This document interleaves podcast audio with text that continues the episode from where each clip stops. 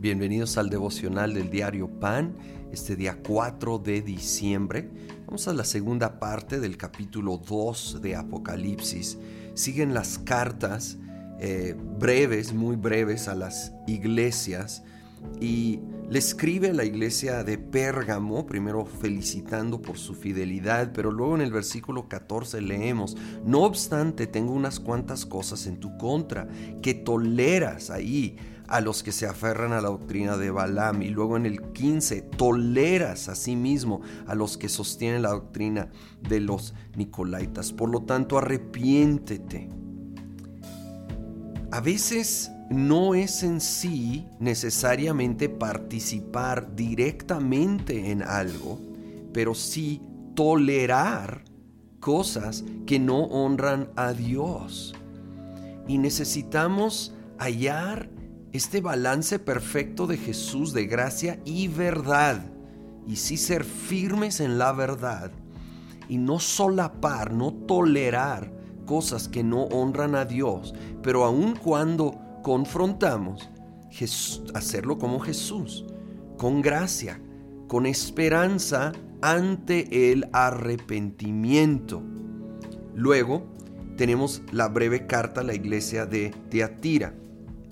Y voy a pasar al versículo 24 porque primero les llama la atención fuertemente, pero luego dice, ahora al respecto de los que están en Teatira, es decir, a ustedes que no siguen esa enseñanza ni han aprendido los mal llamados profundos secretos de Satanás, les digo que ya no les impondré ninguna otra carga. Esto sí, retengan con firmeza lo que ya tienen hasta que yo venga. Al que salga vencedor, y cumpla mi voluntad hasta el fin, le daré autoridad sobre las naciones.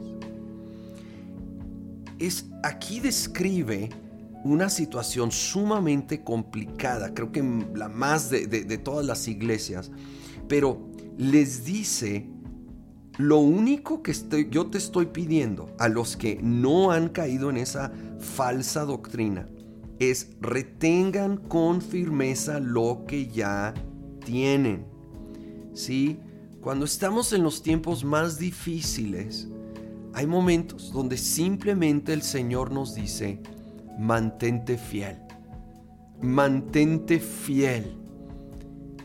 Y yo con eso voy a terminar la obra. En estos días que estamos viviendo, yo siento que a muchos el Señor va a estar diciendo, solo mantente fiel. No sueltes tu fe. Mantente en la palabra de Dios. Y viene esta promesa en el 26 al que salga vencedor y cumpla mi voluntad hasta el fin. Sí, o sea, simplemente se mantiene fiel en la voluntad de Dios hasta el fin. Eso es la definición de ser vencedor no es hacer cierto logro o proeza, es mantenerte, mantenerte firme en su voluntad hasta el fin. Dará autoridad sobre las naciones, ¿sí?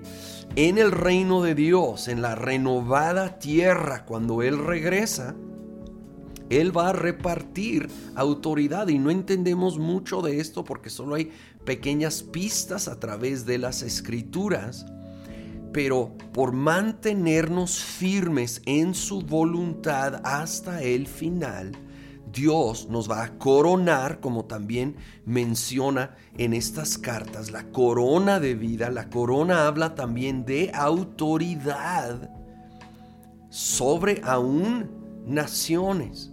¿sí? Y de veras, no pretendo entender en ninguna manera la magnitud de lo que está aquí diciendo, pero claramente va a haber grandes recompensas en el reino de Dios ante su retorno para aquellos que nos mantenemos fiel hasta el final. Así que Señor, afirmamos nuestra fe en ti, que estamos parados firmes sobre tu palabra y tu verdad, venga lo que venga, pase lo que pase. Y Señor, gracias que nos haces estas increíbles promesas. Y Señor, Si hay algo que estamos tolerando que no te honra, ayúdanos a entenderlo, Espíritu Santo, y te lo rendimos a ti en el nombre de Cristo Jesús. Amén.